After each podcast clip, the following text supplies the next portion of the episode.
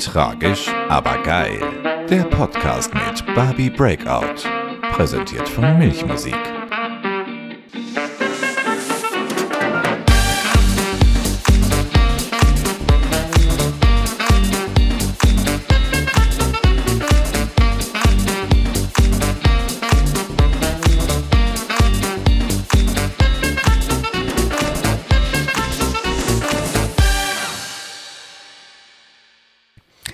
Hallo, meine Lieben, und damit willkommen zurück zu einer weiteren Folge von Tragisch, aber geil mit mir, der Bärbel. Hallo. Ähm, hi. Es passiert so viel momentan. Ich weiß immer von Woche zu Woche gar nicht mehr, wo mir der Kopf steht und was wir schon besprochen haben und was nicht. Ähm, es ist momentan ein bisschen aufregend, weil ich versuche, einen Gast festzunageln und wir haben unfassbare Probleme, äh, das von, also das auf die Beine zu stellen. Äh, ich hoffe, es lohnt sich am Ende.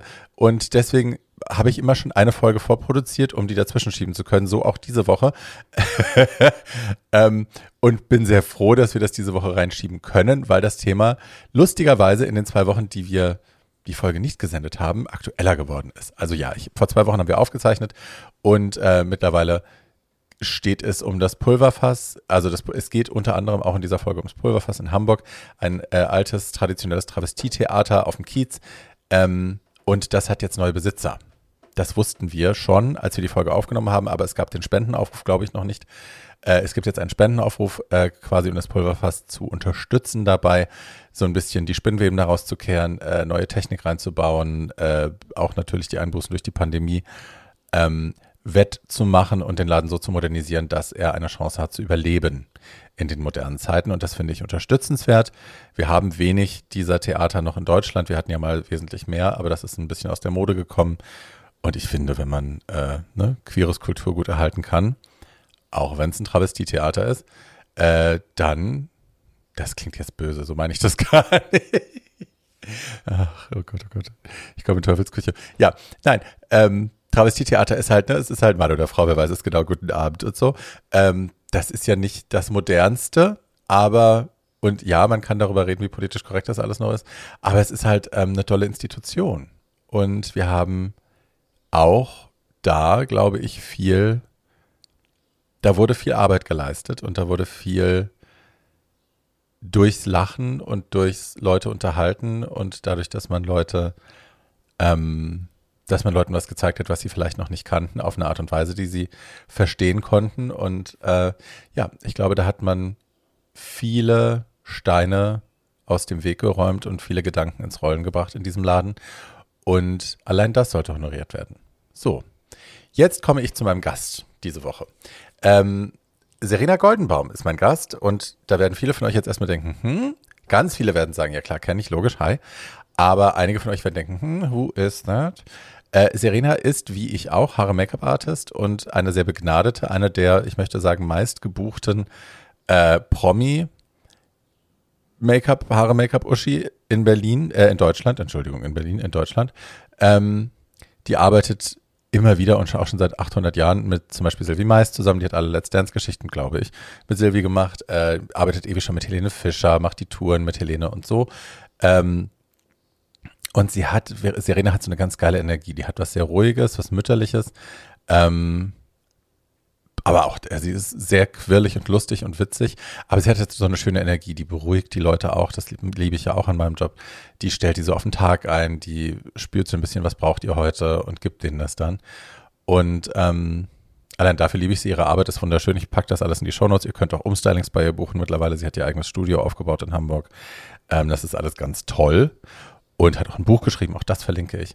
Ähm, ich kann es nämlich nicht leiden, wenn man in Podcasts geht. Ich das, erlebe das immer wieder, dass ich in Podcasts bin bei anderen Leuten und auf mein Buch hinweise, auf meiner eigenen Podcast hinweise und das kommt dann, also es wird rausgeschnitten aus dem Podcast und kommt maximal noch unten äh, als Hashtag oder als äh, Verlinkung im, in der Instagram-Werbung.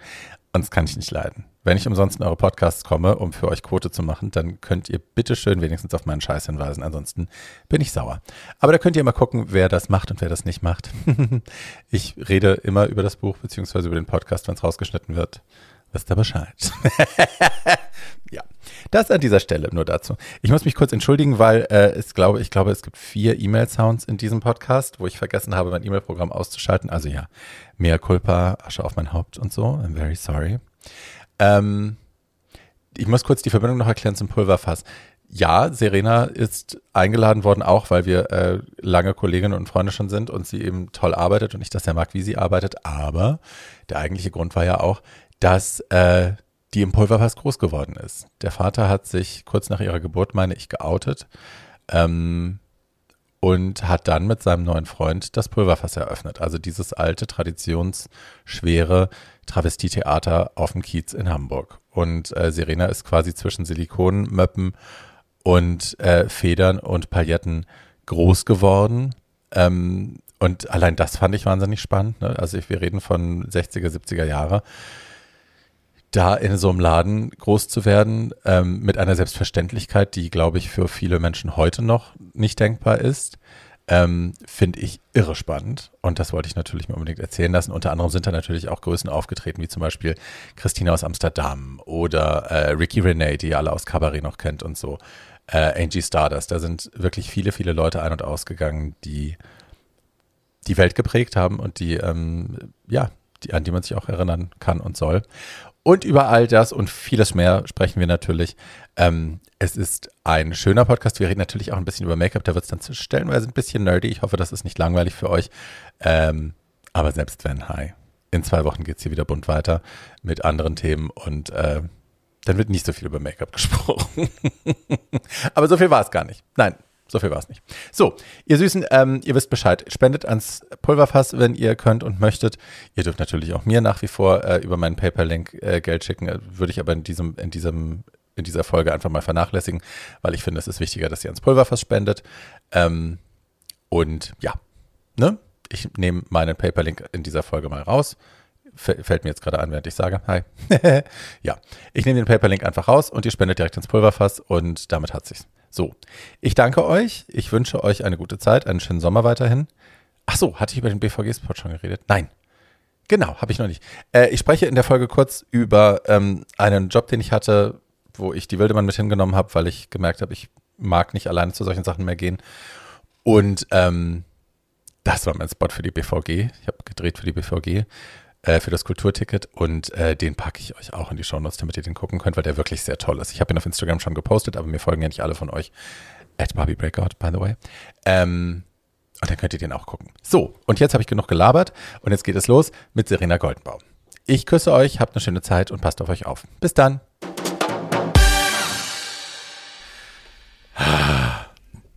Hallo, Mensch. oh. Ich habe schon so viele unterschiedliche Arten äh, einen Podcast aufgenommen und das ist die lustigste, ehrlich gesagt, weil Seriously? meine ganze Familie hier alles eingerichtet hat. Ich darf nicht so sitzen und nicht so und nicht nur nach vorne und nicht dies und nicht das. und mit was für Sprüchen? Mit nein, das Handy muss so sehen, weil Frauen wollen sich immer ganz sehen und so weiter. Wir, also, also es ist ja kein Videopodcast, das war jetzt nur, dass wir uns sehen können. Das wird ja nicht, das wird ja nicht ausgestrahlt. Ich sehe dich. Genau, wir sehen uns. Ich glänze sehr schön. Gestern sehr viel chemisches Peeling gemacht, das heißt, ich bin heute sehr feinporig und freue mich. du Aber du hast Tage. den Glow. Ja. Achso, warte mal, ich muss auch noch gucken, ob es hier rot leuchtet. Nein, es leuchtet nicht rot. Das heißt was? Dass es dann übersteuert ist. Ach so, na das, ja, das wäre jetzt nicht das Allerschlimmste. Ha, Schatz, ganz kurz, ich habe dich im Intro jetzt quasi schon vorgestellt. Also meine Gäste wissen mhm. jetzt schon, äh, wer du bist und so im Groben. Mhm. Aber eine Frage muss ich dir stellen. Ich habe dich immer als Serena gekannt. So, mhm. und auch die Menschen, wir waren ja in einer gemeinsamen Agentur sehr lange, die Menschen dort haben dich auch immer als Serena äh, betitelt. Aber jetzt äh, war ich neulich mit Leuten zusammen, die haben dich immer als Serena die haben dich Serena genannt und ich habe die dann am Anfang noch korrigiert, wie ich so bin, altkluges Stück Scheiße. Und sind, nein, die heißt Serena, nee, nee, nee. Und dann waren die so, nee, nee, die hat sich als Serena vorgestellt. Was stimmt denn? Also ich habe mich garantiert als Serena vorgestellt. Hm. Ich finde Serena very international, aber ähm, eigentlich heiße ich Serena. Also das haben die vielleicht daraus gemacht. Vielleicht fanden sie mich sehr international. das ist unsere Nein, Serena. Aber es heißt Serena. Sehr schön. Ähm, Hast du den Podcast schon mal gehört? Du kannst auch Nein sagen. Nein. I love you. Ähm, ja, das ist super. Ich bin ja, ähm, ich, es ist ja ein Interview-Podcast, das heißt, ich rede mit meinen Gästen sehr gerne äh, eingängig über äh, die großen und kleinen Momente ihres Lebens. Ähm, und ich mhm. gehe auch immer gerne ein bisschen zurück in die Vergangenheit. Ähm, mhm. Oft sind das queere Geschichten oder äh, POC-Geschichten, ähm, wo es so ein bisschen auch darum geht, wie war das für dich, ganz anders aufzuwachsen. In deinem Fall ist das ja ein bisschen anders. Du definierst dich jetzt nicht als queer und POC bist du auch nicht, aber ähm, du hattest ja trotzdem eine sehr spannende Kindheit und irgendwie auch eine queere Kindheit. also ich habe, ich muss dir ganz ehrlich sagen, ich habe ja letztes Jahr die ähm, mit Fabian und ähm, ganz schön Berlin ganz schön Berlin gedreht und da habe ich ja auch aufgrund meiner Vergangenheit, für mich ja eine komplett normale Vergangenheit, ehrlich ja. gesagt. Aber da habe ich erstmal gelernt, dass ich eine Cis bin, dass es wusste ich noch nicht, dass äh, also dass ich ich war zeitweise ein bisschen verwirrt und habe gesagt, okay, was ist jetzt eine Cis? Und jetzt bin ich eine, äh, was bin ich noch? Ich bin eine Ally, eine Alliierte. Und ich so, okay, whatever, ist mir auch egal. Aber ich fand es interessant, weil für mich ja, ich bin so aufgewachsen. Für mich ist das jetzt nicht großartig. Ähm, was Besonderes oder was Aufregendes sondern right. einfach ähm, normal. Und da habe ich aber gehört und erfahren, dass es tatsächlich ein Riesenthema ist und ähm, dass es ganz viele unterschiedliche Ausdrücke dafür gibt. Und das fand ich super spannend. Das ist auch spannend. Ich, ähm, wir sprechen auf jeden Fall später auch noch über die Sendung, weil ich die auch ganz toll fand. Und ich fand gerade mhm. auch dein dein Feedback zu solchen Wörtern, die wir mittlerweile selbstverständlich benutzen, auch immer ganz toll, weil ich glaube, die für den Zuschauer gut waren, das erklärt zu bekommen, ohne dass das jetzt ja. jemand mit dem Zeigefinger macht, sondern dass jemand anderes sagt, verstehe ich jetzt aber auch nicht, was ist denn das? Äh, ich glaube, das ja, war, hat der Sendung super gut getan. Dass du da so eine also Cis habe ich wirklich noch nie vorher gehört und auch ich glaube der zweite Satz, als wir uns alle kennengelernt haben und ich sagte, naja, ich bin seit 25 Jahren verheiratet. Ah, okay, du bist hetero, dann ist das auch mal geklärt. und da habe ich gedacht, ist das wichtig? Ist es wirklich wichtig zu wissen, wer wie welche Vorlieben hat? Anscheinend ja, für mich ehrlich gesagt nicht. Na, also, also ich kann dir so aus eigener Erfahrung sagen, dass du diese kleinteiligere Bezeichnung der Dinge mir schon auch geholfen hat in den Jahren. Also ich habe lange ja mhm. auch zum Beispiel geglaubt, ich wäre transsexuell, weil ich sehr viele, sehr starke weibliche Anteile hatte, die auch gelebt werden mussten. So, also das war jetzt keine Wahl für mich großartig und dachte deswegen immer, ich müsste transsexuell sein, weil das der einzige Begriff mhm. war, den ich kannte. Und erst durch diese Verkleinteilung von Begrifflichkeiten habe ich dann irgendwann kapiert, ach so, äh, bin ich gar nicht, sondern ich bin mhm. non-binary in dem Fall oder genderfluid oder was auch immer. Ähm, das also das kann schon sehr helfen, so und ich glaube, die neue Generation wächst damit auch selbstverständlicher auf. Aber ja, Menschen äh, meines Jahrgangs und älter sind da oft so, dass sie denken, Hä? Ist, braucht man das? Ist das wichtig? mhm. Ja, ist es, ist es. Also ich finde, man braucht alles, wenn es eine, also wenn Leute es wirklich nicht verstehen oder urteilen oder in irgendeiner Art und Weise. Für mich ist immer ganz wichtig, dass jeder sich so ausleben kann, wie er gerne ja. möchte egal in welcher Form. Ja. Und ich finde, das sollte man in, im Jahre 2021 auch können. Hey. Und ähm, ja, alles, was dann eben erklärt werden muss, dann erklärt man es eben nochmal, ja. finde ich. Also Fabi war da ganz süß mit mir und hat alles nochmal erklärt. Und ich so, Fabi ist ein kleiner okay. Erklärbär, ohne ein Bär zu sein. Aber er erklärt sehr gut, finde ich, und sehr schön. Äh, total, total. Ja. Und total wertfrei auch. Und da habe ich gesagt, okay, du habe ich noch nie gehört. Ähm, habe ich noch nie gehört. Mhm. Auch obwohl ich so aufgewachsen bin. Mhm. Aber da hat man es mir einfach nie so erklärt. Lass uns bei dem Stichwort bleiben, weil das interessiert mich wahnsinnig. Ähm, mhm. Wir haben, ich, du hast mir das auf irgendeinem Job mal erzählt im Vorbeigehen. Wir haben zusammen gearbeitet, ich glaube, es war in Hamburg und waren in einen wahnsinnig kleinen Raum gepfercht zu, ich weiß gar nicht, zu acht oder so und haben uns gegenseitig immer mit dem mhm. Hintern das Make-up vom Tisch gerupft beim Umdrehen. Ich glaube, es war eine Fashion Week oder irgendwas, so. Irgendwas, irgendwas war es. Mhm. Und da hast du das im Vorbeigehen, hast du mir so, ach ja, wusstest du gar nicht, ich bin im Pulverfass groß geworden. Und ich so, was? Im Pulverfass? Und dann war der Job aber auch stressig und wir haben keine Zeit gehabt, jemals darüber zu sprechen. Das heißt, es ist heute quasi auch das erste Mal, dass ich da genaueres erfahre. Erzähl mir mal, wie das denn war bei euch, als die kleine Serena groß geworden ist. Also dazu muss ich sagen, ich bin ja als Maren geboren. Ah. Also als Maren Leas. Und ähm, meine Eltern waren ganz jung damals und es war irgendwie in den 60ern. Und ähm, ich weiß nur aus den Erzählungen meiner Mutter, dass sie irgendwann festgestellt hatte, dass mein Vater einen Freund hatte mhm. und dass sie sich getrennt hat, ähm, weil er eben das Pulverfass aufgemacht hat. Oder nicht weil das Pulverfass, sondern einfach weil sie mit Nachtleben und so weiter nicht so viel am Hut hatte. Sie war selber ganz, ganz jung, meine Mutter war 18. Mhm. Und dachte nun jetzt irgendwie so ganz normales Familienleben, Vater, Mutter, Kind. Und es waren die 70er und es war natürlich gar nicht so ganz normales Familienleben, Vater, Mutter, Kind, sondern auf einmal hatte man einen Travis, ein Travestie-Kabarett, ein Manstrip-Laden, ähm, bei uns auf dem Tisch zu Hause, das erinnere ich tatsächlich auch noch, lagen Setcards von Frauen mit ganz langen Fingernägeln. Das war früher auch noch nicht so. Ähm, Angie Stardust, ich weiß nicht, ob oh, du wow, sie noch natürlich. kennst. Und äh, aus den 70er, 80ern, das lag bei uns überall auf dem Esstisch und man hat überlegt, ob sie eben auftritt und Glitter, Glamour, alles Mögliche. Und ich weiß nur, wenn ich zum Beispiel mit Sylvie Mais als Make-up-Artistin für ähm, Let's Dance gearbeitet habe. Und es wurde sehr glitzerig, sehr fedrig und sehr showmäßig. Dann war ich immer so voll in meinem Element. und dann hat Sylvie immer gesagt, wir wissen eben, woher du kommst. Nicht? Wir wissen eben, sobald Federn und auf dem Kopf und hier und da, dann habe ich mich einfach total zu Hause gefühlt. War und so war es tatsächlich auch. War die denn als kleine Maren war der Name, ne? Genau. Als kleine Maren war die denn da schon klar, dass die Frauen, die da auf dem Tisch lagen bei euch auf den Setcards, ähm, dass das zum größten Teil dann keine Cis-Frauen waren, um den, um den Begriff nochmal zu benutzen? War dir das klar schon oder kam das erst später? Mm. Ich glaube, das war mir klar, aber ich habe es nicht bewertet. Also ich habe jetzt Super. nicht gesagt, ach, das ist ein Mann, das ist aber komisch oder sowas. Mhm. Es war einfach so.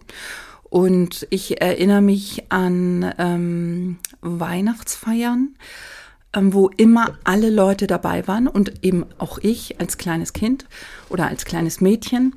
Und da waren unterschiedlichste Leute von Männern, die mit Frauen zusammenleben, Männern, die mit Männern zusammenleben, Männer, die Männer aussehen wie Männer, Männer, die wie Frauen aussehen. Und ich habe das nie in Frage gestellt. Das ist Ich ja weiß- eigentlich, wenn man es aus heutiger Sicht betrachtet, das Idealbild, wie so, wie man so ein Kind erziehen kann, was in so einer, ich Absolut. sag's jetzt mal in Anführungsstrichen, Regenbogenfamilie aufwächst, ähm, dass das völlig wertfrei passiert und ohne, ohne, Ohne das ist schlecht, das ist dies, das ist das. Die sind anders. Genau. Das war's gar nicht. Habe ich nicht gehabt. Habe ich überhaupt nicht gehabt. Ich fand das faszinierend, weil ich immer ähm, das Künstlerische dahinter gesehen habe. Ich habe immer die Show gesehen. Ich habe immer gesagt ge oder gesehen die Parodie oder den Gesang oder die Show und habe immer gedacht, wow, der macht seine Kostüme selber, seine Perücken. Das fand ich mega faszinierend. Und ich denke, auch das hat mich ähm, ganz stark geprägt, eben dann als Make-up-Artistin. Ähm, ähm, dass ich Make-up-Artistin sein wollte. Ich wollte natürlich auch Tänzerin werden, klar, eigentlich. Aber ich war eben einfach auch schon immer viel zu groß. Also die Tänzer waren immer irgendwie kleiner als ich. Deshalb wusste ich schon ziemlich genau, Tänzerin wird es nicht sein. Aber dann eben äh, Make-up-Artistin, weil mich das schon inspiriert hat, was du eben machen kannst. Und wir sind in den Urlaub gefahren, mein Vater, sein Freund und kennst du Patricia Chihuahua? Nee. Das war damals die äh, Barfrau vom Pulverfass. Okay. Und da war ich, glaube ich, zwölf, also noch vor der Pubertät, vor meiner Pubertät. Ja. Und ähm, wir hatten zwei getrennte Zimmer, mein Vater und sein Freund und Patricia Chihuahua und ich. Und Patricia Chihuahua war eigentlich Karl-Heinz und Friseur. Und Lieb sie jetzt schon. Sie ist leider letztes Jahr verstorben, aber es war herrlich und die Geschichte zu hören und auch die, natürlich saßen wir im Badezimmer und natürlich hat sie sich geschminkt und ich saß daneben und natürlich saß Patricia in Männerbadehose am Strand, aber dann mit Busen, weil wir waren natürlich auf Ibiza im Urlaub. Wo das alles völlig äh, unbeobachtet oder auch wieder wertfrei war. Und natürlich kannte ich mit zwölf schon ein Darkroom und eine Schwulenbar und dass Ibiza voll von äh, Grotten war oder was auch immer. Und ich habe das auch nicht in Frage gestellt. Das einzige Mal, als ähm, ich, ich, und das muss vor eben dieser Pubertät sein, da gab es ja so einen Typen, den fand ich süß. Und da hat mein Vater nur gesagt, ja, lass uns mal gucken, wer ihn von uns beiden kriegt. Und ich so? What? Wie, wie meinst du das? Da habe ich das erste Mal nachgedacht und da habe ich gedacht, wie meint er denn das? Und wer hat ihn Aber bekommen? da war ich schon zwölf. Wer hat ihn bekommen? Du, ich war zwölf, ich war noch ein Kind. Du, hat mich, nicht, hat mich Ich wollte ihn nicht wirklich bekommen. Aber ich, was ist so mit zwölf? War man irgendwie so, oh, der ist süß, guck Hm. mal. Und als mein Vater sagt, ja, erst mal gucken, wer ihn kriegt, da habe ich gedacht, hä, wie? Ist dein Vater denn auch aufgetreten in dem Laden oder sein Freund? Nee, nee, Beide er nicht. war immer der Direktor, sein Freund auch nicht und die anderen Freunde, es gab einige Freunde, die sind aufgetreten, Gigi Ravel zum Beispiel oder äh, Billy Manstrip. Das habe, den Namen habe ich schon mal gelesen. Ha, ist denn Ricky Renee bei euch irgendwann mal aufgetreten? Kennst du Ricky Renee? Mhm, Quatsch. Das ist ja eine Legende, ne? Ich meine, die, war, die hat ein Mhm, Kabarett total. mitgespielt. In, einem, in dem Kabarettfilm mit Liza Minnelli Ja. steht Ricky Renee am Männerpissoir. Wahnsinn. Die ist ja auch, glaube ich, vor drei Jahren gestorben oder so. Ein bisschen länger Ja, in schon. der letzten Zeit sind leider relativ viele gestorben. Auch, ähm, kennst du Christina aus Holland? Christina aus Holland, ja. Wahnsinn. Die, was, wen Also hat für immer gesungen? Nee, Marika Röck hat sie immer gesungen, ne? Irgend so Äh, eine. Sarah Leander, Sarah Leander. Zara Leander, genau. Leander. Und ich fand schon immer das Künstlerische dahinter toll. Mhm. Also wie jemand wirklich so eine ganze Show aufbaut. Und ähm, wie hieß denn noch? Ach, die eine, die hat zum Beispiel, oh Gott, ich habe ein ganz schlechtes Namensgedächtnis. Nein, die hat immer eine Parodie auf Shirley Bassey gemacht. Okay. Mega toll, mega toll. Sehr Und das dramatische fand ich Hände total wahrscheinlich. faszinierend. Mega dramatisch. Und das fand ich toll. Das fand ich mega. Also ich war auch ganz oft da. Ja.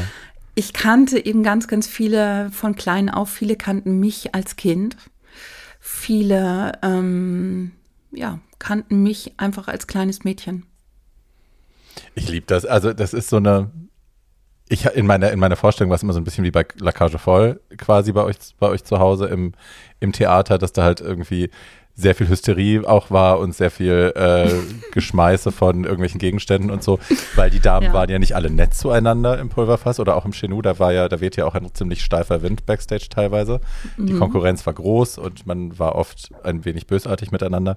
Ähm, Gibt es irgendwelche super crazy Geschichten, an die du dich erinnerst, wo du dachtest, um Gottes Willen, jetzt gehe ich mal lieber und zieh den Kopf ein? Oder?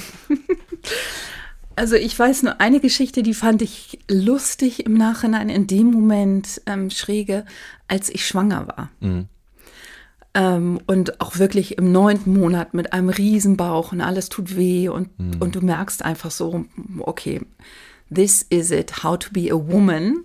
Und dann kommt ein Typ und sagt nur, oh Schatz, ich weiß genau, wie du dich fühlst. Wir Frauen müssen einfach da durch. Und dann habe ich gedacht, ja, genau. Thank you. Aber ähm, sonst war es eigentlich immer lustig. Ähm, bei einigen habe ich auch wirklich einen großen Schmerz dahinter gesehen. Einfach bei den älteren, äh, älteren Travestiekünstlern. Wenn man sich vorstellt, dass die wirklich ähm, noch zum Beispiel auch solche Hitlerzeit mit durchgemacht haben, wo die wirklich Angst haben mussten, ähm, aufzutreten. Ähm, ich habe Jungs gesehen, Tänzer, ganz, ganz jung, die dann älter wurden und die eine oder andere Schwierigkeit damit hatten. Also ich habe nicht nur die lustige Bühnenseite gesehen, sondern eben auch ähm, viel Schmerz dahinter. Und ich finde, das sollte einfach keiner haben.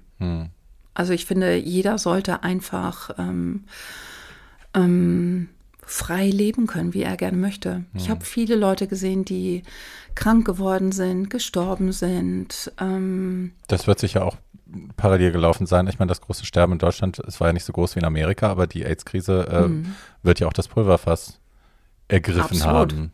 Absolut. Hm. Also deshalb finde ich, ähm, war das eigentlich richtig auf der einen Seite Show und auf der anderen Seite einfach das harte Leben, wie die Leute damit klarkommen, wie die Leute leben, teilweise wie in Model-Apartments ähm, wo dann eben äh, drei, vier, fünf Künstler zusammenleben hier in Hamburg, Jesus die dann für einen Monat Christ. und dann wie bei Models eben. Einfach, da ist bestimmt, wer hat meine Perücke geklaut und wer hat die Wimpern. Oh Gott, das will. Ja, das sind, das sind so die Momente. Also ich habe wilde Geschichten gehört, dass man sich gegenseitig noch Juckpulver in die Kostüme gemacht hat und so, wenn man irgendwie Boah. jemanden nicht leiden konnte. Im Ernst? Ja, das sind eher so die Chenou-Geschichten, aber ja.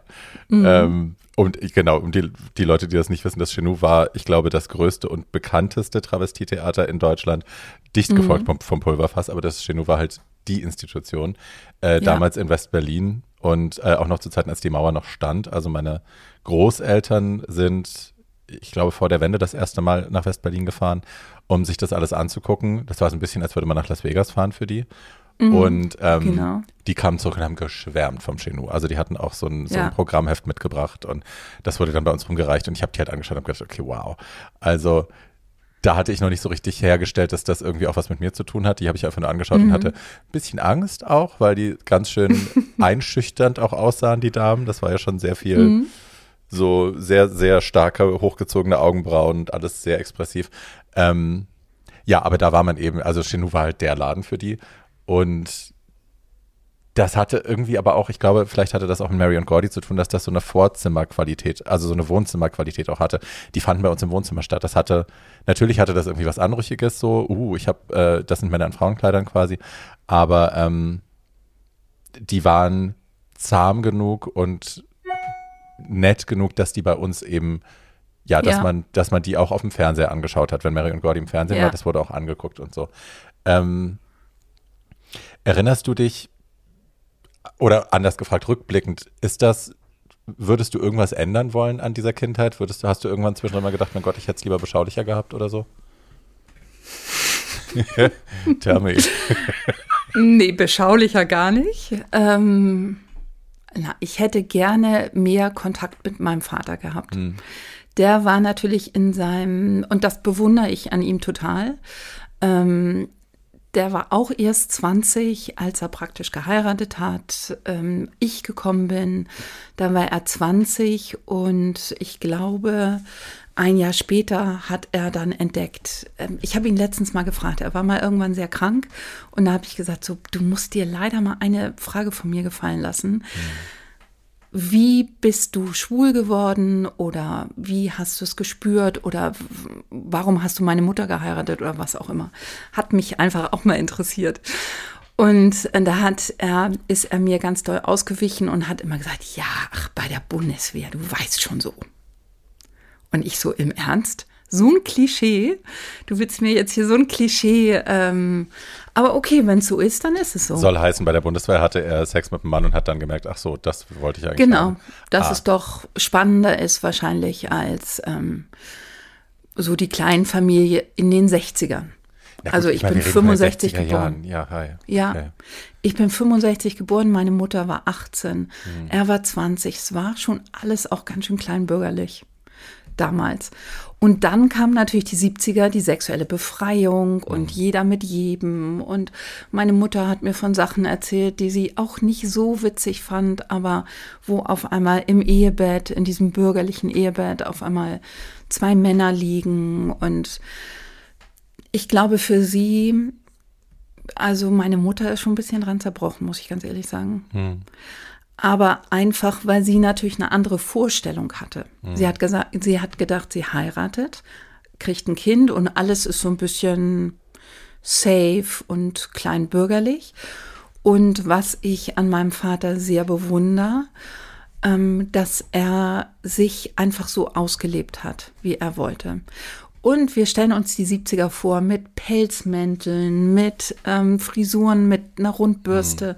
nach außen geföhnt. Also das, die 70er waren ja auch styling-technisch mhm. echt.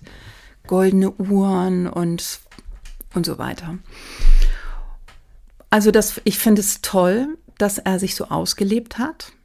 Ähm, und wenn du sagst, was, was, hätte ich gerne anders gehabt, ich hätte schon gerne noch mehr von ihm gehabt, weil mhm. ich habe ihn selten gesehen, weil er einfach so in seinem Film war. Das ist eine Sache, über die, glaube ich, auch zu selten gesprochen wird. Paul hatte das irgendwann, wir haben ja noch einen anderen Podcast zusammen, einen Kulturpodcast, der heißt Too Old to Die Young. Und da haben wir in irgendeiner Folge, hat Paul das mal so eingeschmissen kurz. Und den Gedanken werde ich seitdem auch nicht los, dass eigentlich dass gar nicht über die Frauen gesprochen wird, mit denen wir als, ich sage jetzt schwule Männer, ähm, zuerst zusammen sind, die Herzen, die Frauenherzen, die wir gebrochen haben durch unser Coming Out, äh, als wir mhm. uns selber noch nicht, als wir es selber noch nicht wussten oder selber noch nicht den Mut dazu hatten, dazu zu stehen. Und über die Schicksale wird so gut wie gar nicht gesprochen. Und das ist wie im Falle deiner Mutter, äh, da hängen ja oft auch Existenzen dran und große Träume dran. Ähm, ja, absolut. Natürlich ist es wichtig, dass wir alle ehrlich mit uns sind und unseren Weg gehen, wenn wir es dann endlich wissen.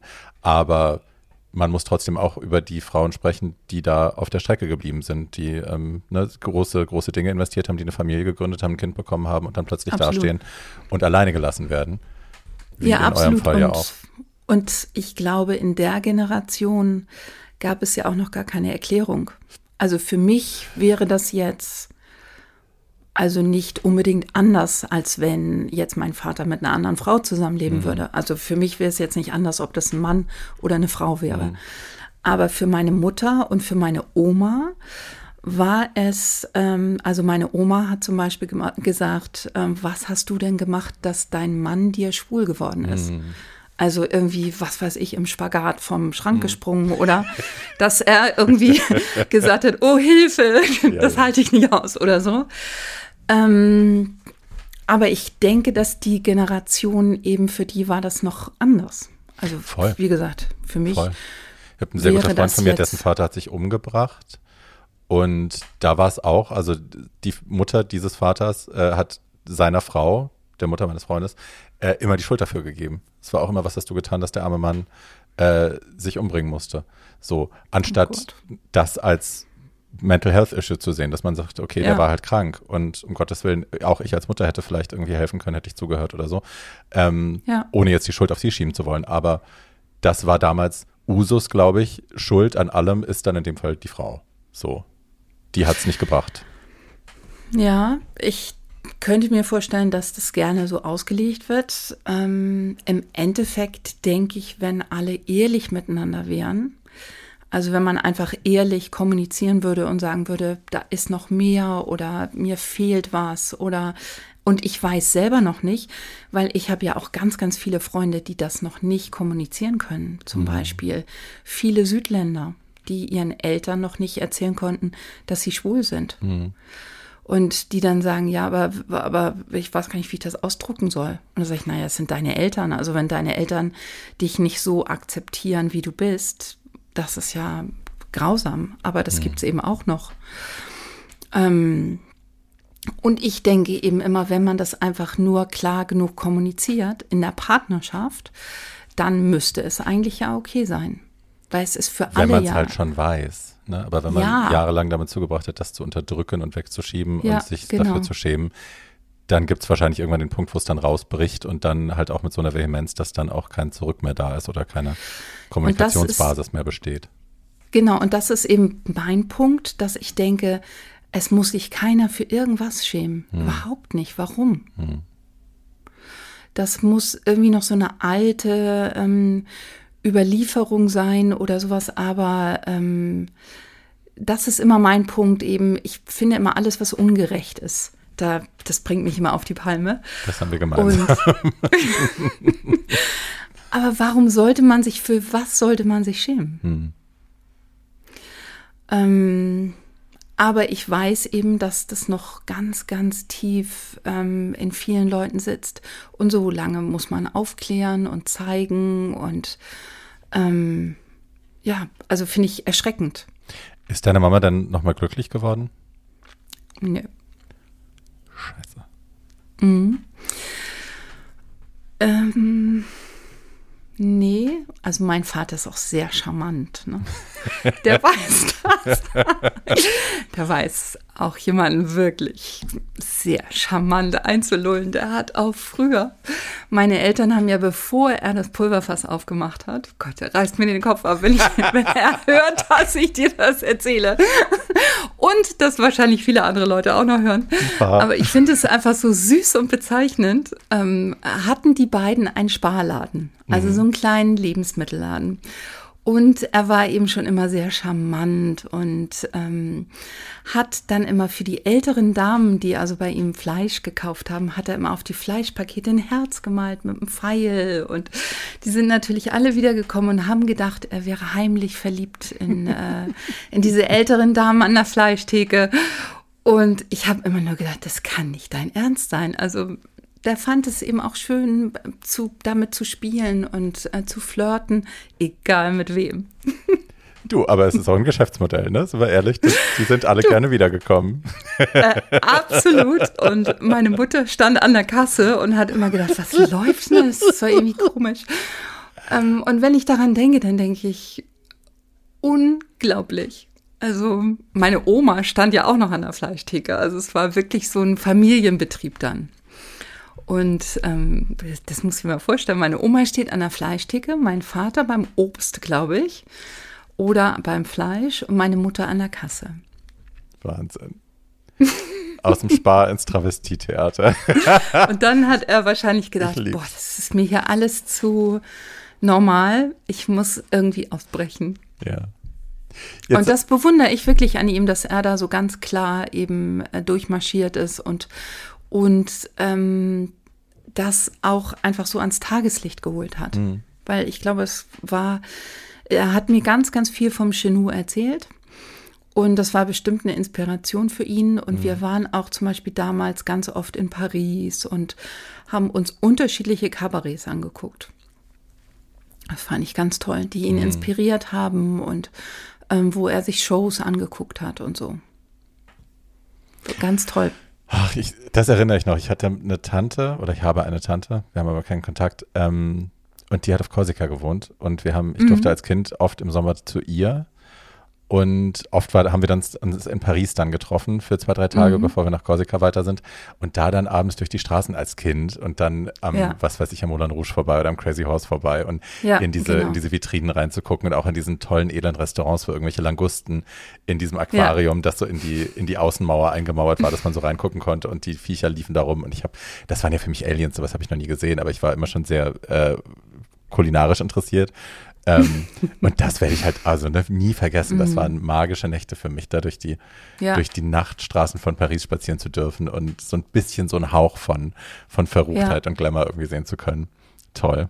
Ja, und das fand ich auch eben so inspirierend, dass also als wir wieder auf Ibiza waren im Urlaub, ähm, mein Vater mit seinem Freund, ich mit äh, Patricia Chihuahua und der Name erkannt. mit den langen Fingernägeln. Oh. Und ähm, was ich einfach so inspirierend fand, dass wenn sich Patricia geschminkt hat, Haare, Kleid, das war natürlich nicht so, wie eine normale deutsche Frau mhm. sich stylen würde, eher so ein bisschen hm, mhm. Understatement, nicht zu viel, weil es könnte ja Wir auch zu viel auffallen, ja. genau. Und ach, ich weiß gar nicht, ob mir das steht und ist das nicht too much. Da war eben more is more. Too much gibt's und nicht. dann ist man eben die Hoteltreppe runtergeschritten, geschwebt.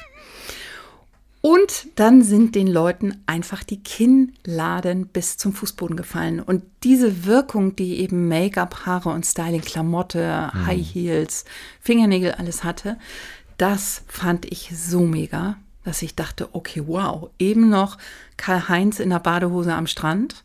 Karl-Heinz mit Busen natürlich. Der hatte ähm, gemachte Titten oder hatte der die mhm. umgeschnallt? Der hatte gemachte Titten. Der hatte einige Freunde aus Brasilien. Ja. Und die Geschichte ist eigentlich auch noch ganz süß. Also er war Karl-Heinz und Friseur, also ein Kollege sozusagen. Hi. Und, und dann hat er den, glaube ich, den ganzen Prostituierten immer die Haare gemacht und hat immer an deren Shows rumgemeckert. Und da haben die irgendwann gesagt, ey Alter, also wenn Mach's du jetzt, jetzt, mach doch selber. Und da hat er gesagt, okay wenn ich es mache, dann richtig. Und das haben alle geliebt. Und er hat, ich glaube, sogar einen Striptease gemacht und alle haben gedacht, oh mein Gott, he's a guy. Und ähm, dann hat er praktisch umgeschwenkt vom Friseur auf die Bühne. Und hat sich gleich Titten machen lassen, weil er gedacht hat, ohne geht's Und hat nicht. sich dann gedacht, und ach so, ja, und dann gab es viele brasilianische Freundinnen, die natürlich alles mhm. hatten. Also Busen, Hüfte, alles. Arsch, ja. Hüfte, Oberschenkel, ähm, alles. Und dann hat, äh, ist er zum Arzt gegangen und hat gesagt, ich hätte gerne die größten Boobs, die Sie jemals gesehen haben. Miss, missgendern wir ihn denn, wenn wir, wenn wir von ihm sprechen, oder hat er, hat er auch mit männlichen Pronomen sich noch ansprechen lassen? Äh, ich weiß es gar nicht immer. Was habe ich denn immer gesagt? Ich habe immer Patricia Du gesagt. Und Michael, mein Mann, ist letztens aufgefallen, also das muss aber auch schon ein paar Jahre her sein, sagt er, du ist dir mal aufgefallen aufgefallen, dass Patricia eine Männeruhr trägt? Und da habe ich gesagt, nee, ist mir auch noch nie aufgefallen. Aber ich würde, wenn ich von Karl-Heinz spreche, würde ich er sagen. Hm. Aber sobald ich Patricia sage, spreche ich von ihr. Hm. Wahrscheinlich liegt es an dem Namen. Hm. Wie bist du denn dann, also jetzt die ganze Inspiration ist ja klar, du warst von, von Tüll, Federn, Glitzer und Paillette umgeben äh, und du hast früh Blut geleckt, früh gemerkt, okay, das mag ich sehr gerne und da will ich gerne mhm. was mitmachen. Mhm. Wie bist du denn dann weitergegangen? Bist du, bist du mit 16 zum Friseur und hast gesagt, hallo, ich mache eine Ausbildung oder? Ich fand, wie gesagt, toll, wie du was verändern kannst ja. und habe immer gedacht, warum nutzen das so wenig Frauen? Hm. Also warum wissen viele Frauen immer nicht, ähm, was ihnen steht oder sowas? Und ich habe immer schon gedacht, warum nimmt man nicht das Wissen und zeigt es den ganz normalen Cis-Frauen wahrscheinlich? Cis? Hey, nee. du hast es richtig angewendet. Aber ich bin immer noch verwirrt. Ich denke so, Cis? No, it's right. Du, das ist ja am Ende, also Kim Kardashian, wo jetzt alle denken, Kim Kardashian hätte das Contouring erfunden, stimmt ja nicht. Äh, es wurde ihr gezeigt von schwulen Männern, nämlich in dem Fall, mhm. ich dachte erst es wäre Mario gewesen, es war aber nicht Mario, es war, äh, wie heißt der, ähm, Scott Barnes. Scott Barnes Scott hat Barnes. ihr das Contouring und Highlighting beigebracht, weil der das natürlich von uns Mädels kannte, so, mhm. von uns Transen.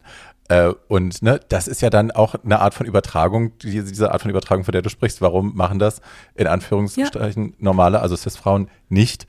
Und jetzt machen sie es eh nämlich alle eigentlich. Ja, also ich meine, Contouring, Baking, Highlighting, Strobing, die ja, Wimper, absolut. die Und Perücke. warum auch nicht? Same. Und ich sehe immer noch bei den Frauen, dass die eben immer sagen, nee, das geht doch nicht und das ist doch zu viel und das ist das.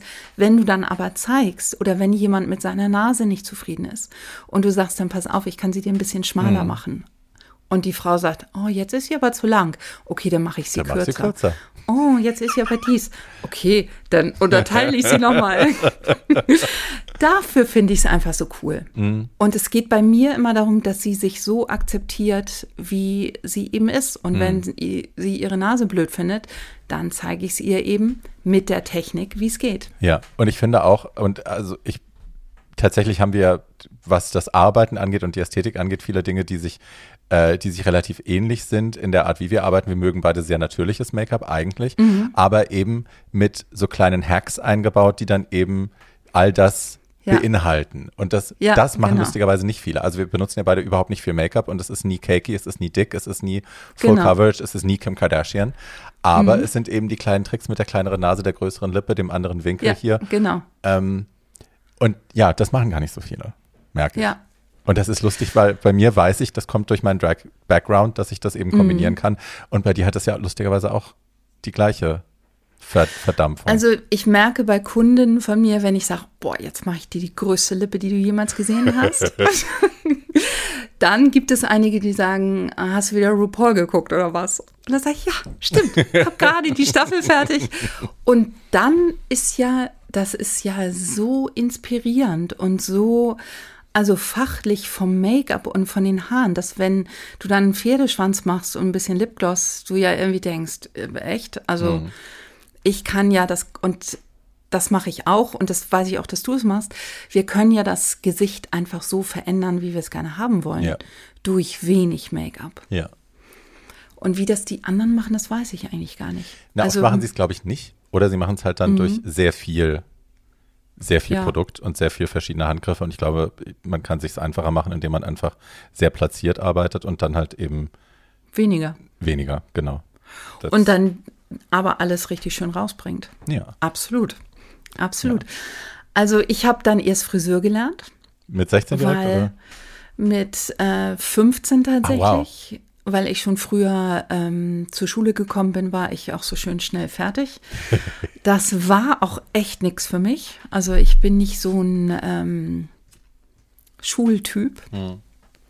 Und äh, dann habe ich auch in einem echt coolen Laden damals hier in Hamburg bei Marz Group, das waren auch alles sehr freie Künstler eben einfach und ähm, nicht zu technisch, sondern ja, laute Musik, Stimmung, Hauptsache die Kundin ist glücklich, auch wenn es mal ein bisschen asymmetrischer war. Hauptsache die Kunde, Kundin fühlt sich cool und ähm, fühlt sich toll und schön. Ja.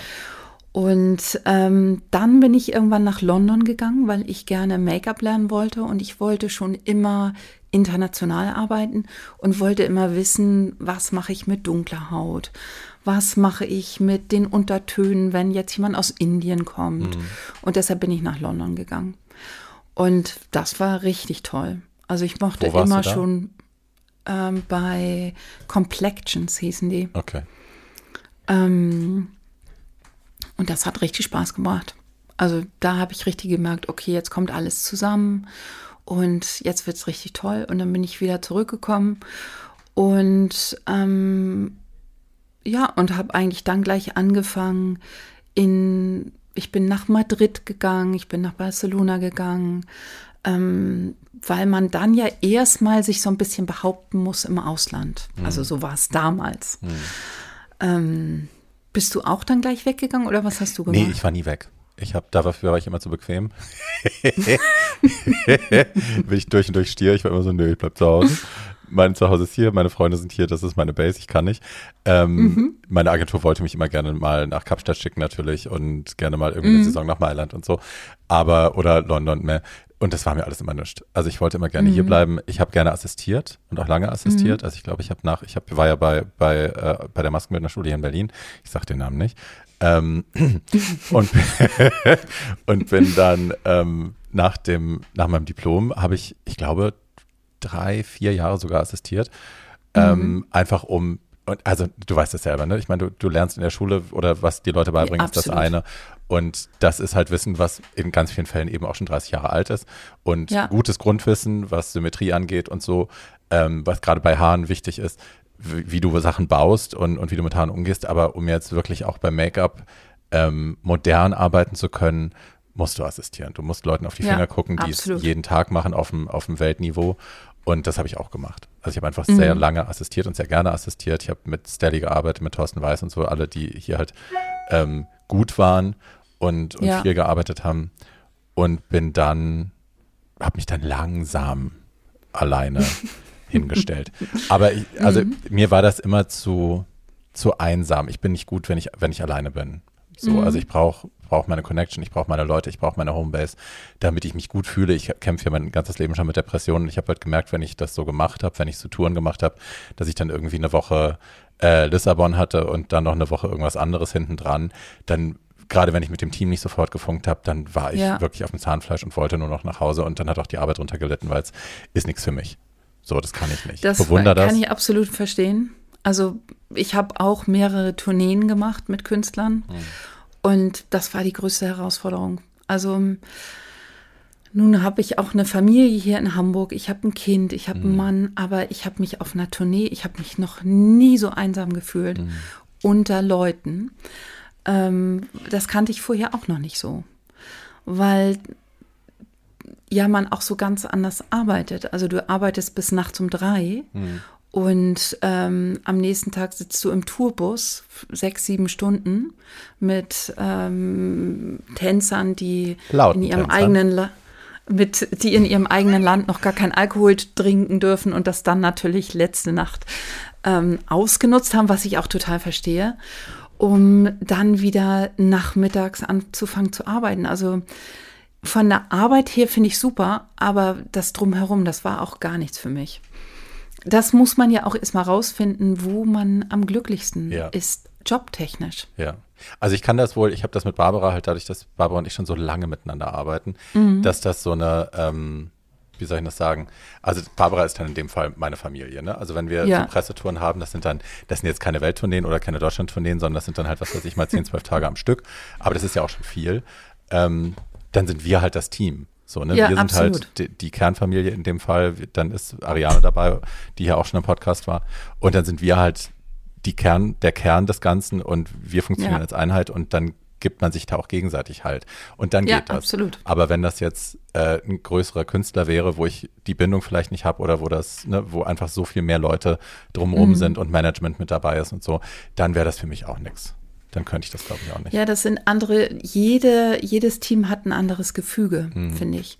Also auf den Tourneen gibt es eher Musiker, Tänzer, Künstler, Management, Mhm. Haare, Make-up. Und ich habe das auch mit äh, Silvi zum Beispiel. Also wenn wir unterwegs sind, dann ist es eher so wie Girls on Tour. Ja. Und ich schmink dich ein bisschen. Natürlich konzentriert und auch auf den Punkt, aber wir kennen uns auch schon ewig. Also deshalb Ja. kann ich das gut verstehen mit Barbara. Und Barbara ist ja auch ein Herz. Ja, du Also- bist die einzige, muss ich sagen, die einzige Make-up-Artistin. Ich, also wir hatten einen Job, ich erzähle kurz die Geschichte. Es gab eine, An ich hatte eine Anfrage für Barbara war Testimonial für eine Marke und äh, ich hatte den Job gebucht und habe zugesagt und dann kam meine Shopping Queen da mitten Mhm. rein und das war mir natürlich wichtiger. Ich wollte unbedingt die Shopping Queen machen, weil ich auch das Gefühl hatte, okay, das ist äh, was, was, worauf ich lange gewartet habe und was eine tolle Chance für mich ist und war es ja dann auch. Aber ich muss halt den Job dann absagen. Und Barbara war natürlich Mhm. Ja. okay damit, aber ich glaube, der Kunde war nicht so happy. und dann kam kurz danach, äh, sollte Barbara mit dem Kunden nach Kapstadt. Und ähm, die sagten dann, nee, aber den Timo nehmen wir nicht mit, which I can understand, weil ich habe sie ja schon mal gecancelt und so. Und dann waren eben verschiedene Namen auf dem Tisch und dann wurde gesagt, okay, wir nehmen, Barbara hat mich dann auch gefragt, wer nehmen wir denn mit, wer ist denn hier, wer ist denn gut? Und dann habe ich dich gesehen, ich war sofort, nimm Serena, nimm Serena, Serena ist toll, ich liebe Serena. Und sie so, okay, dann nehmen wir Serena. Und das war ja dann auch mega. Also ihr hattet ja super Es viel war Spaß super, und wir hatten Bombe so einen aus. Spaß. Ja. ja, und sie sah halt auch aus, wie sie aussehen soll. So, ne? Mhm. Das war halt auch wieder das Ding. Ich habe sie, also es gibt jetzt zig Möglichkeiten, wo ich sie nicht machen kann, weil Miami und kein Budget oder weil sonst irgendwas. Mhm. Ähm, und dann gucke ich immer die Bilder an und denke mir, ach, da ist jetzt aber die Lippe wieder falsch oder ist die Nase nicht richtig oder was ist denn mit den Haaren? Und bei dir war es halt Mhm. Da genau ist die Nase nicht richtig. You know what I mean. Ja, oder es ist zu viel. Wimper oder es ist die, Bra weißt du. Und Mhm. bei dir war es halt genauso, wie es sein muss. Und ich war halt super happy. Ich habe mich für euch beide gefreut. Sie hat dich geliebt, du hast sie geliebt. Das war einfach mega. Und ja, das war genauso, wie ich es so schön finde. Und das, also ich. Ja, ich und habe so, ich finde, so muss es auch unter Kollegen sein, finde Voll. ich. Also ich habe da überhaupt nicht, ähm, es gibt auch Kollegen, da weißt du auch, hm, da versucht derjenige, äh, denjenigen auf seine Seite zu ziehen, da gibt es auch so Zickerei. Absolut. Ähm, aber ich finde, eigentlich äh, muss es ja auch da gar nicht so sein. Ich finde Kollegialität, daher kommt ja auch das Wort, unter Kollegen super. So, Ja, finde ich mega. Ne? Ja, absolut. Da gibt es überhaupt keinen wichtig. Grund, sich da irgendwie das, das Butter auf, äh, die Butter auf dem Brot nicht zu gönnen. Im Gegenteil, ich finde es dann auch hilfreich, weil mir der Künstler auch am Herzen liegt, dass man dann irgendwie noch sagt, so guck mal, äh, das funktioniert übrigens super und wenn du den Shade nicht hast, nimm den mal mit, weil damit Ja. kannst du das und das machen. Das, Ja. also so funktioniere ich, so funktionierst du auch und I like that. Ja, absolut. Und das wird auch sonst einfach backfiren. Du, Ja. wenn du da irgendwas, wenn du sagst, ja, dann guck einfach, wie du da klarkommst. Hast du einfach, ist das nicht? Oder irgendwie so ein Scheiß. Aber auch da kann ich dir wilde Geschichten erzählen. Also Ja, das nicht mit. Barbara, aber mit anderen, mit anderen Künstlern und mit anderen, in anderen Konstellationen, wo man wirklich, also wo mir Künst Leute, andere Make-up-Artisten absichtlich äh, falsche Farben, falsche Dinge gesagt haben, dann stehst du am Set und Nee. denkst, okay, hier funktioniert gerade gar nichts und thank you very much. So, ich kann es trotzdem, ich werde es trotzdem Ja. wuppen, aber ähm, wo dir absichtlich Steine in den Weg gelegt werden und das finde ich ganz hässlich. Boah, fies. Ja. Ja, ja. Ja, Ja, ja. aber ich glaube ja an Karma und ähm, das wird alles zurückkommen.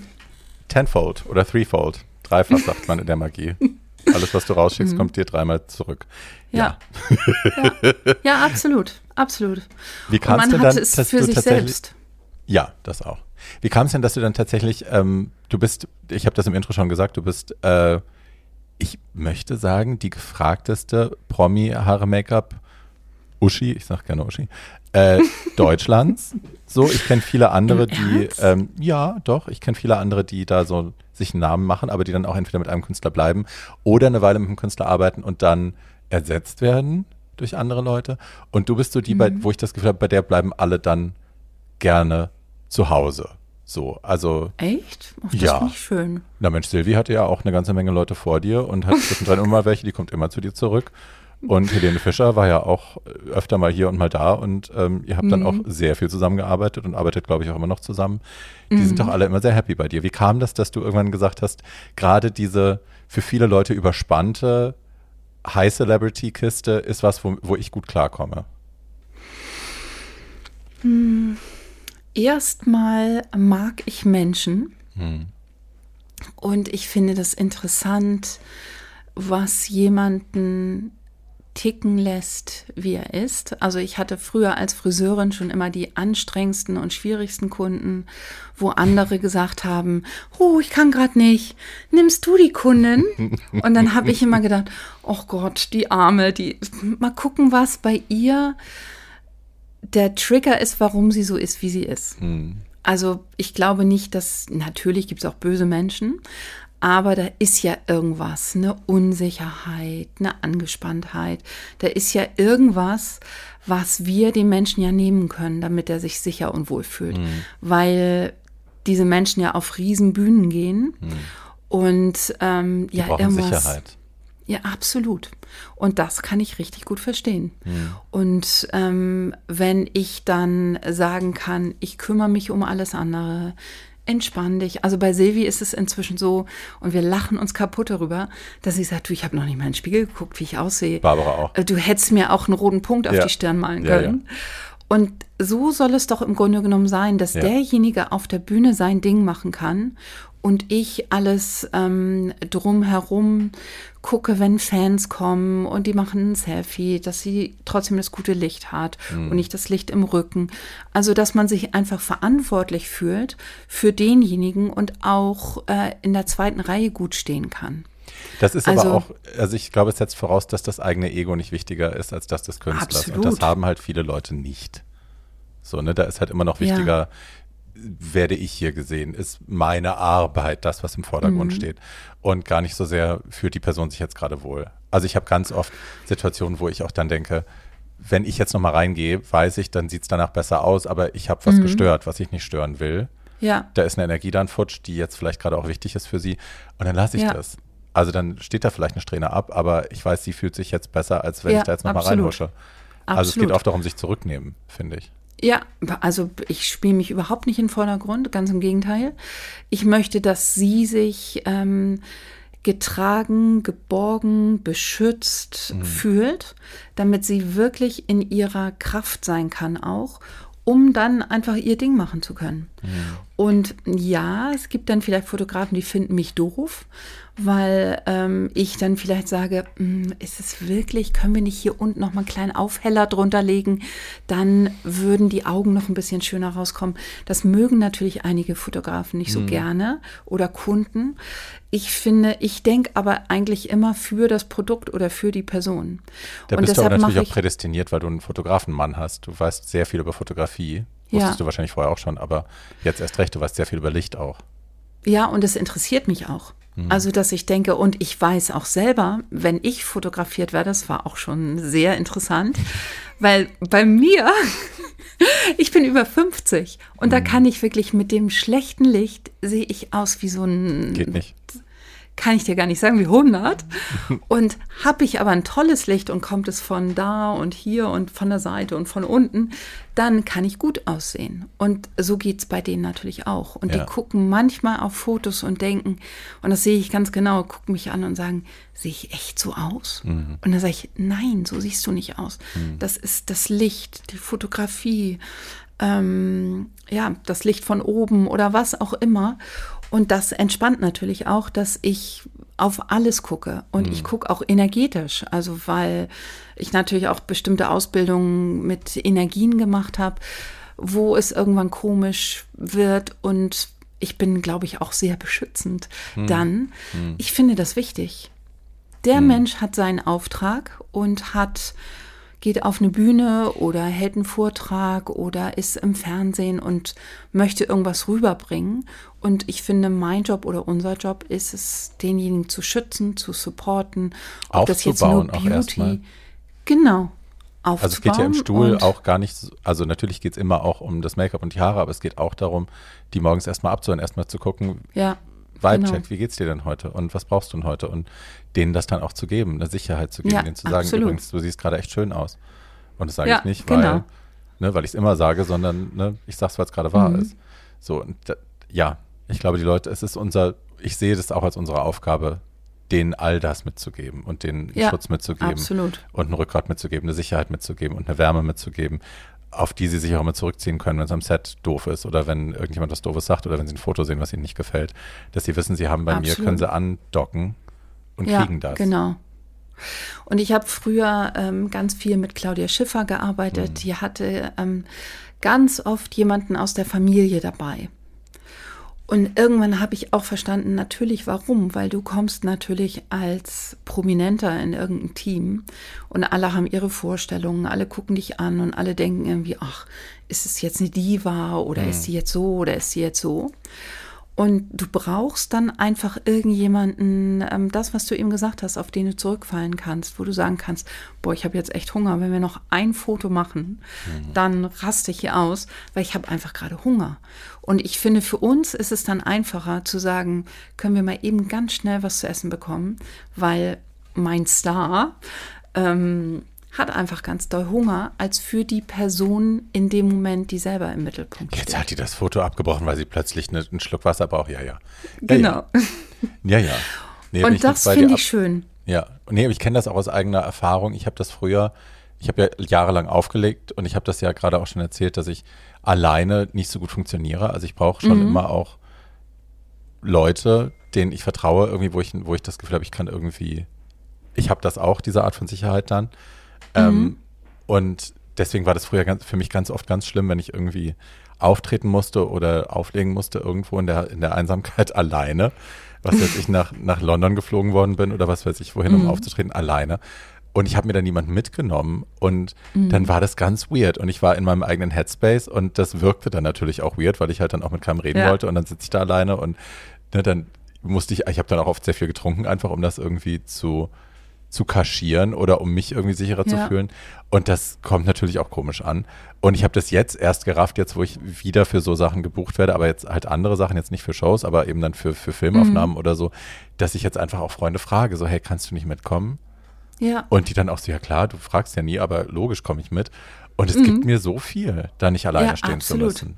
Also ja, einfach absolut. nicht der Weirdo sein zu müssen, der da alleine in der Ecke steht und dann ne, irgendwie und alle vor gucken die Kamera dich an und wollen genau. irgendwas von dir und gerade in performen. Drag. Ja, absolut. Ja, ja sondern einfach ja, jemanden dabei zu total. haben. Das macht so viel aus. Also danke auch nochmal an die Wildemann. Wir waren letzte Woche auf dem Dreh. ähm, und da, das war tatsächlich das erste Mal, wo ich dann wirklich auch am Tag selber habe ich gemerkt, irgendwie verkrampft sich schon wieder alles. Ich weiß, ich musste erzählen und ich bin alleine und äh, und da sind ganz viele andere und äh. und ne, dann einfach zu fragen und das Ja zu bekommen und das hat mhm. mir echt, ja, das hat mir wahnsinnig geholfen. Das war wunderschön. Du und hast das, das ja, finde ja. ich eben auch ganz wichtig. Also ich konnte irgendwann nicht mehr diese Jobs machen, vier Models am Set und äh, schnell, schnell, schnell und noch ein Foto und noch ein Foto. Mir hat diese äh, Betreuung von einer Person, aber dann eben auch wirklich richtig von innen heraus, mhm. hat mir einfach selber mehr gegeben. Mhm. Fand ich einfach schöner. Und ich finde auch, also ich hatte das hatte ich ja vorhin auch schon erzählt, dass meine Agentur auch gerne wollte, dass ich so irgendwie Mailand mache oder so. Ich hatte dann solche Sachen, wir haben das dann mal versucht und mir ist das ganz oft ganz nahe gegangen. Also ich hatte, mhm. hatte so eine Geschichte mit einem italienischen Fotografen, Otello Anigoni, wir haben ihn in Berlin fotografiert und die hatten halt ein Mädchen aus Russland, glaube ich, mhm. ähm, die offensichtlich magersüchtig war. Mhm. Ähm, er hatte lange nichts gegessen und sie hat ihn nicht verstanden, er hat sie nicht verstanden und ja. die Lage war eh schon schwierig. So, und sie war halt auch alleine da. Und dann gab es Essen, sie konnte nichts essen, sie war irgendwie dann noch frustrierter und, und noch irgendwie angespannter und dann eskalierte das so am Set. Also die, sie hat ihn dann irgendwie halt meine reingehauen, weil er sie angefasst hat, einfach nur weil er ihren Arm in eine Position schieben wollte. Es war gar nicht sexuell, aber es war für sie ja, übergriffig, weil ja. sie halt auch so überspannt war. Und dann habe ich meine Agentur angerufen und habe gesagt, bucht mich nie wieder auf so eine Jobs, bucht Ja. mich nie wieder auf diese Mailand, äh, wir sind alle Double Zero Size Jobs, weil ich habe Empathie mit diesem Mädchen, die tut mir wahnsinnig Ja, leid. absolut, Und das nimmt absolut. mich mit. Ich gehe nach Hause und ich denke vier Tage drüber nach und ähm, mir geht's nicht gut. So, das geht, Ja. das geht einfach nicht. Ähm, ja, ich möchte mit Und Leuten arbeiten, wo ich mich auch wahrscheinlich auch- wohlfühle. Genau, und du hast wahrscheinlich auch das Gleiche, das äh, habe ich nämlich auch. Ich setze mich dann immer für das schwächste Glied ein. Natürlich. Also, Ja, sag ja. jetzt ungern Glied, aber für, du weißt, was ich meine. Ja, Und ähm, das ist aber einfach nicht so kundenkonform. Und das fand ich auch ganz schwierig. Wo bin ich jetzt loyal dem Kunden gegenüber? Mhm. Und wenn der Kunde dann sagt, jetzt geh mal zu dem Mädchen und sagt, sie muss noch fünf Fotos machen, ähm, wir müssen jetzt hier weiterkommen. Und ähm, das ist aber ein Mädchen, die kam gerade aus Texas und hat noch nichts gegessen und ähm, hat, ist vielleicht magersüchtig. Das habe ich auch, fand ich auch schwierig. Und ähm, ich fand es dann intensiver und ich habe ja zum Beispiel auch äh, eine Silvi Mais begleitet, als die in ihrer Chemotherapie ihre Haare verloren hat. Und das war auch ganz schlimm, aber auf der anderen Seite auch ganz toll, jemandem da eben eine Stütze zu sein. Also insofern sind wir doch in the right place. Ja, absolut. Du hast dann ja irgendwann auch beschlossen, das Ganze eben nicht nur für deine Mädels, mit denen du direkt arbeitest, äh, available zu machen, sondern du hast dann auch beschlossen, ich mache da jetzt ein Buch draus. Erklär mir ein bisschen, erzähl mir ein bisschen, wie das dazu kam. Also ich habe ähm, irgendwann mal solche Typveränderungen gemacht. Ich glaube für die Brigitte, für die Zeitschrift Brigitte, vorher, nachher. So machen sie das Beste aus sich. Und das waren irgendwie so vier Frauen ab 40. Und wenn ich dann gesagt habe, also hier machst du die Wimperntusche dahin und da machst du ein bisschen Concealer, dann haben also diese Frauen oftmals gesagt, ach, das hat bei mir doch keinen Sinn mehr. Und da habe ich gesagt, wie? Naja, ich bin ja schon über 40 oder ich bin ja schon über 50 oder ich bin ja dicker als alle anderen. Oder mich guckt sowieso keiner an. Oder was auch immer. Also da sind die Menschen ja auch wahnsinnig kreativ, ähm, weswegen sie nicht lovable sind oder es nicht wert sind, ähm, sich selbst gut zu fühlen mit sich. Oder sich um sich Und- zu kümmern auch. Oder sich um sich zu kümmern. Und das hat mich echt verletzt. Also, dass ich wirklich gedacht habe, wie, du, es hat keinen Sinn mehr, dir ein bisschen Wimperntusche an die Augen zu machen, weil du jetzt über 40 bist. Okay. Und dann kam wieder genau dieses Ding, dass ich gedacht habe, okay, Girl, jetzt zeige ich es dir. Ja, aber dann sagt mein Mann immer. Und ähm, daraufhin habe ich irgendwie gedacht, ich möchte noch mehr coachen, ich möchte noch mehr unterstützen und ich möchte noch mehr Selbstbewusstsein geben. Und im Endeffekt dieses Selbstbewusstsein, was Patricia Chihuahua damals hatte, als sie die Treppe im Hotel runtergekommen ist, das würde ich mir für alle wünschen. Das, und das hat man oftmals im, äh, im Ausland, dass du da einfach Frauen auch siehst oder Männer, egal, ähm, in, mit anderen Figuren, die dann einfach mal eine goldene Hotpants anhaben. Und du denkst irgendwie, okay, wow. Der Hot. hat wirklich hot und tolles Selbstbewusstsein. Ja. Und das würde ich mir einfach für alle wünschen. Und ähm, dann ging es mir einfach ziemlich auf den Keks, dass es immer nur um Models ging, um schlank sein, um jung sein. Wir wollen alle sein wie Models. Und habe ich gesagt, das finde ich blöd. Nein, so voll. ist es ja nicht. Es geht ja mehr darum, ähm, dass man eine Ausstrahlung hat. Du kannst ja das hübscheste Topmodel sein, aber einfach kein schöner, strahlender Mensch.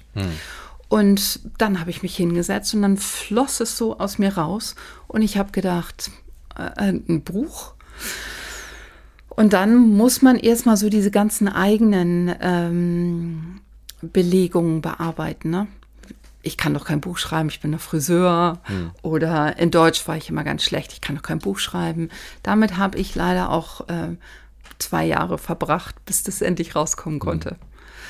Und ich habe dann damals das auch mit ganz normalen Frauen gemacht, also keine Models, ähm, weil ich das, ich wollte einfach zeigen, wie viele schöne Menschen es gibt.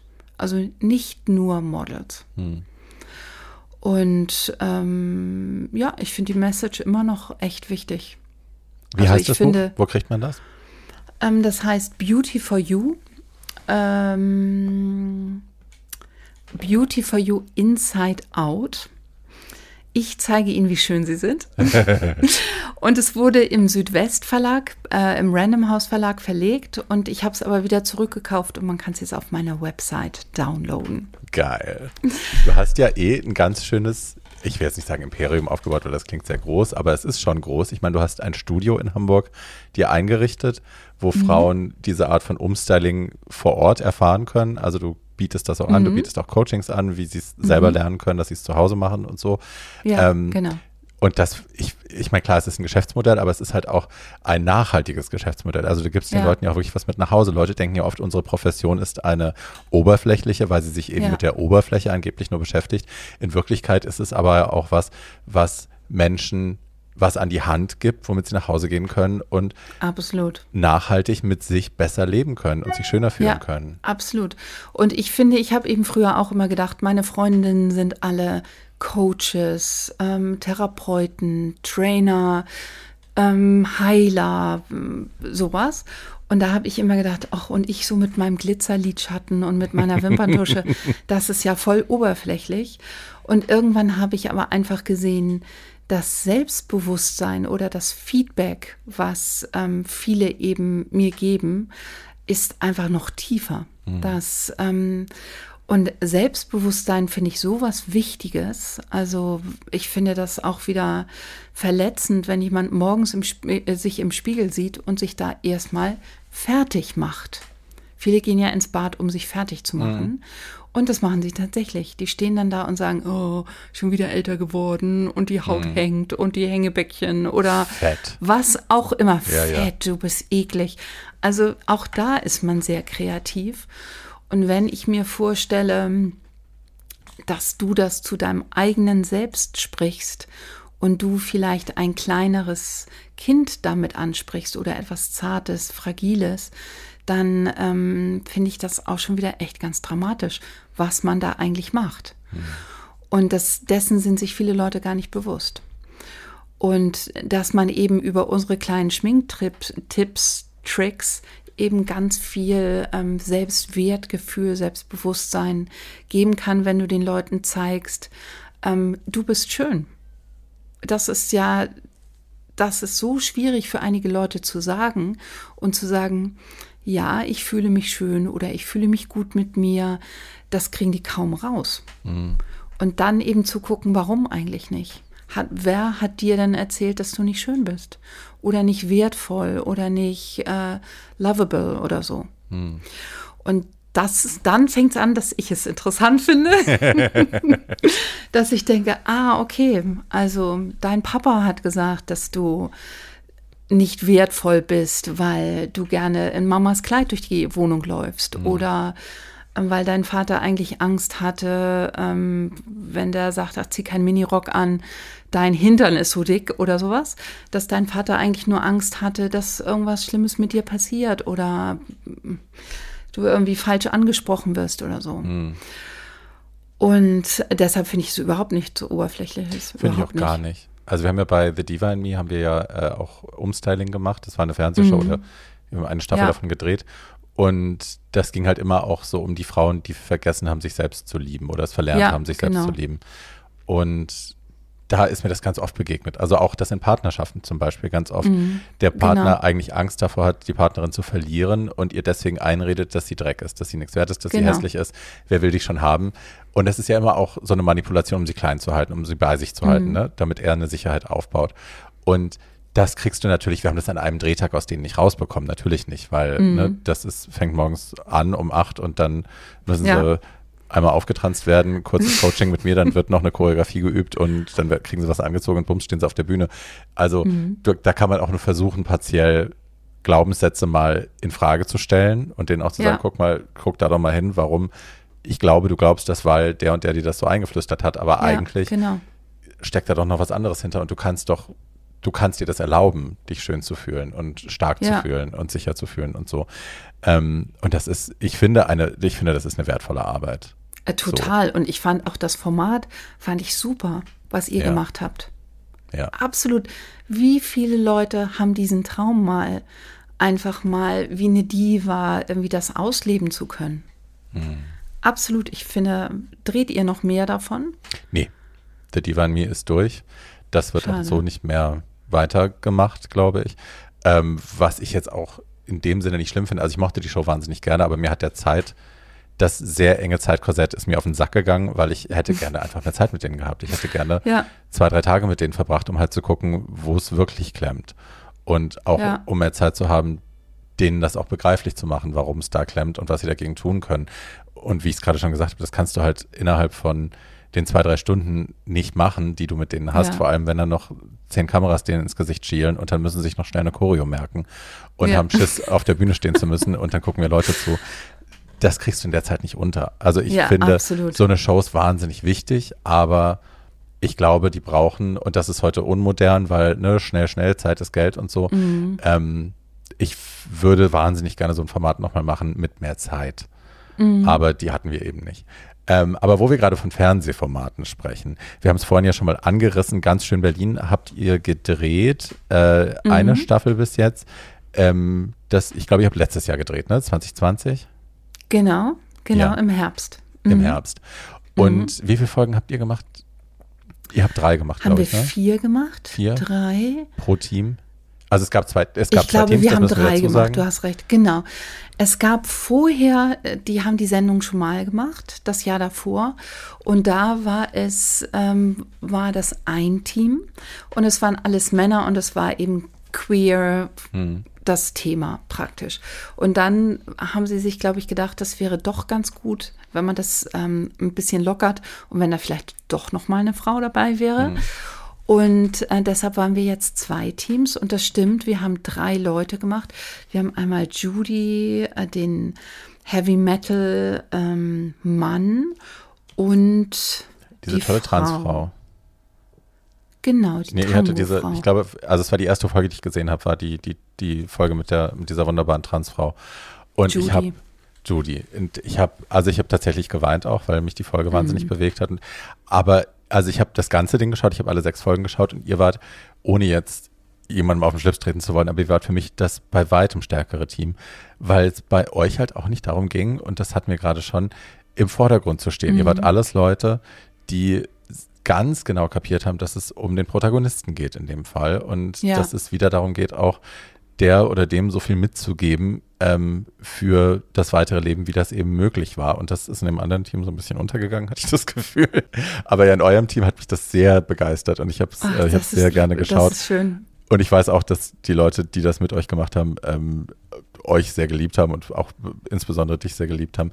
Oskar, das machen wir jetzt nicht, weil sonst kommst du jetzt hier gleich auf die. Sch das wollen wir nicht.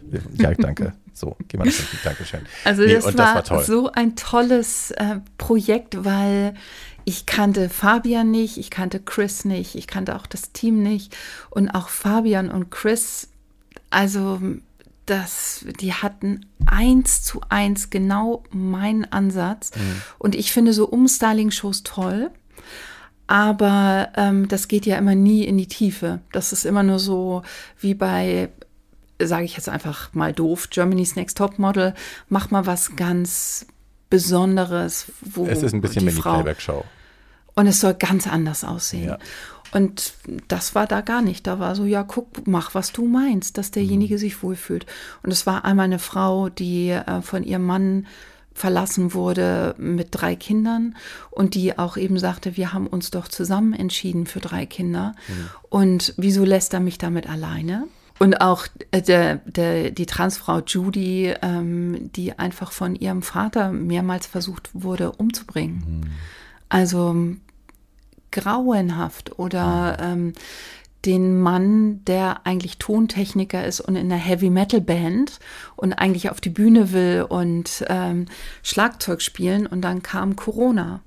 Und jetzt ist er Fahrer und fährt ältere Damen und Herren zum Arzt. Also jeder, der sich nicht so akzeptiert fühlt, wie er ist. Hm. Und also mega Format. Ich hoffe, wir machen noch mal was, aber auch ähm, Fabian und Chris waren einfach toll, die Produktion. Also es war einfach wirklich toll, hat Spaß mhm. gebracht.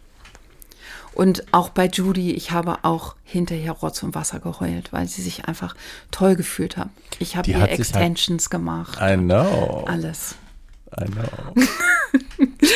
und ich glaube, das war so ein bisschen, vielleicht war das für sie auch so ein, ähm, da ist eine Frau, die sie versteht und die jetzt so diesen Celebrity Hair Look macht und sagt, komm, ich mach dir das und dann, also es war toll.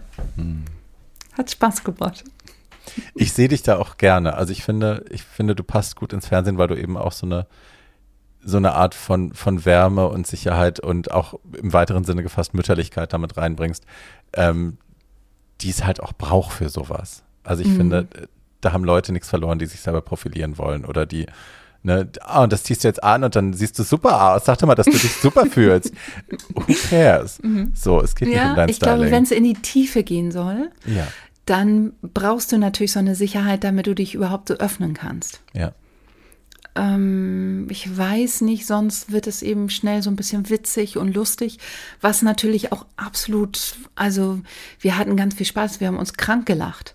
Aber wenn jemand sich öffnen soll und dir erzählt, dass dein Vater dich versucht hat, sechsmal umzubringen, weil du eben gerne in dem Kleid von der Oma durch die Gegend gegangen bist, also da würde ich am liebsten noch hinfahren und da kriege ich so einen Beschützerinstinkt. Mhm.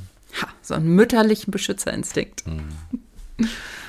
Und ich finde, dafür braucht es sowas dann auch. Mhm. Ja.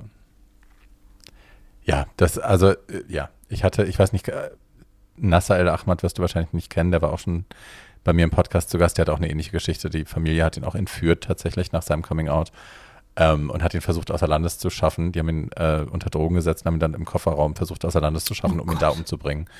Als Familienunternehmen. Also die Mutter hat ihn nach Hause gelockt, der Vater hat ihn dann irgendwie in, also ja, that.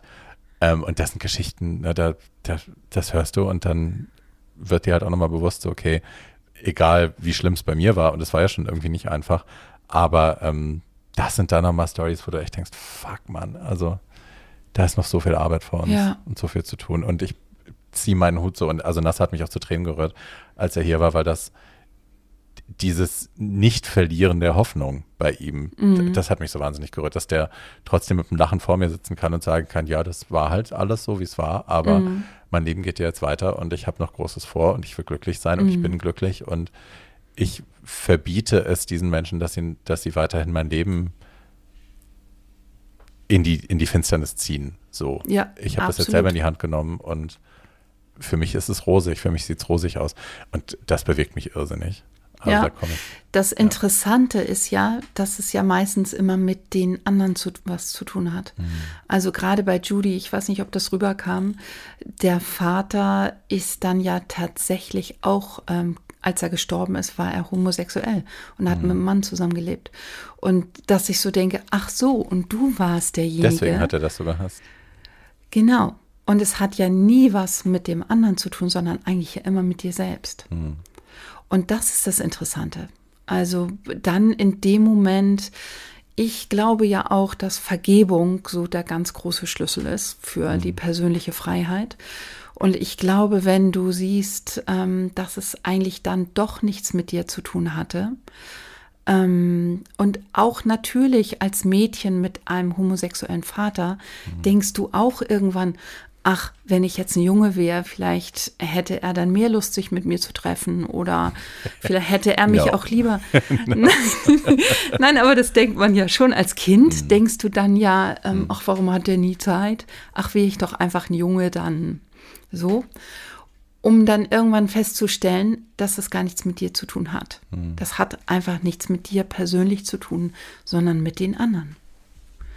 Und ähm, dann eben zu, vergeben zu können. Und das glaube ich einfach, dass das die Freiheit ist, die, ähm, ja, das, was einen befreit. Hm. Gibt es irgendwelche Sachen, die du noch bewerben willst? Gibt es Sachen, auf die du hinweisen möchtest, Projekte, die in der Pipeline sind? Äh, ich werde dein Buch, dein Atelier, äh, die Fernsehshow, all das werde ich natürlich in die Shownotes packen, damit das alle kaufen, sich angucken und Termine buchen können. ähm, aber gibt es noch irgendwas, worauf du hinweisen willst oder was dir auf, auf der Seele brennt? Nö, eigentlich nicht. Im Moment ist es eher, ich arbeite zwar viel und arbeite natürlich auch immer an neuen Projekten, aber es steht keine Fernsehshow in der Pipeline. Ähm, nö, alles entspannt. Gut, ganz entspannt im Hier und Jetzt. genau. Schön. Ach, Serena, das war wunderbar. Lieb's mit dir Herrlich. zu reden. Ja, fantastisch. Und du musst auch noch mal von deinem Buch irgendwann erzählen und so weiter. Ja. Ich kriege das ja auch immer nur so vom, vom am Rande mit. Ich schicke dir eins. Du gibst mir gleich, wenn wir aufgelegt haben, äh, also hier die Tonspur angehalten haben, äh, gibst mir deine Adresse und dann schicke ich dir eins zu. Und dann kannst du lesen. Ja, ich kann dir auch das Hörbuch schicken, wenn du lieber hörst als liest. Up to you. Oh ja, ich glaube Hörbuch. Dann schicke ich das besser. Hörbuch. Easy. ja, schön. So, mein Vater hat auch ein Buch geschrieben, das kann ich dir auch mal Nein. Schicken. Wie heißt das? Wollen wir es bewerben? Irgendwas mit Pulverfass. Okay, ich recherchiere das und pack's in die Show Notes, wenn dir das recht ist. Absolut. Okay, das schreibe ich mir. Also ich kann es dir aber auch schicken, weil ich glaube, ähm, da sind auch so die ganzen äh, alten Travestiekünstler ah. und die Anfänge und so. Du, ich habe diese ganzen Bildbände ich glaub, hier. Du findest es gut. Die Schönen der Nacht und so. Ich habe diese ganzen Bildbände hier, wo sie alle noch drin sind. Diese zu Tode retuschierten ja. Schwarz-Weiß-Geschichten, wo sie alle drin sind. Ich liebe ja. Und ich habe mal, irgendwann wollte ich, ich glaube, er hat den Laden jetzt 47 Jahre. Und ich glaube, zum 45. oder zum 40. wollte ich gerne mal ein Buch machen, weil ich irgendwie gedacht habe, das ganze Wissen, das darf gar nicht so untergehen. Mhm. Mit Gigi zusammen, das war sein erster Freund. Und der arbeitete auch immer noch im Pulverfass. Ähm, und Gigi sagte, du, ich habe ganz viele Fotos und lass uns das doch machen. Aber die Zeit war immer irgendwie nie da. Hm. Oscar, das ist Oscar, ne? Das war Oscar. Oscar, hier fliegen Motten rum. Ich habe gestern, äh, gestern angefangen zu renovieren, habe neu tapeziert und seitdem fliegen hier Motten rum. Ich weiß nicht, wo die sich versteckt haben, aber plötzlich fliegen sie hier durch die Lüfte. Und Oscar ist relativ aufgeregt und findet das ganz schön spannend. Ne? Find's gut. Ja, ich bin nicht schuld. Nee, es muss nicht herkommen. Das ist alles schön. Danke, bleib weg. So. so, mein Schatz, wir halten jetzt hier die Tonspur an. Ich, äh, ja, ich gebe dir dann gleich. Äh, warte, soll ich hier anhalten? Nee, warte, wir sagen noch Tschüss. Okay. Aber ja. Ähm, ihr Lieben, ihr wisst, was zu tun ist. Ihr kennt das Spiel schon. Ähm, ihr könnt mir Anregungen, Kommentare, gut gemeinte Positivkritik. Positive Kritik könnt ihr mir schicken an tragischabergeilpodcast.gmail.com. Ihr könnt uns gerne 5-Sterne-Bewertungen geben bei Apple Podcast, äh, uns allen euren Freunden empfehlen und ähm, Serena auf allen Social-Media-Kanälen und äh, überhaupt sonst wo mit eurem Glück und eurer Freude und eurer, äh, eurem Lob beehren, die ich in die Shownotes packe. So, auf Wiedersehen. Ja, schön. Schön, es war mir eine Freude. Ja auch. Tschüssi. Tschüss.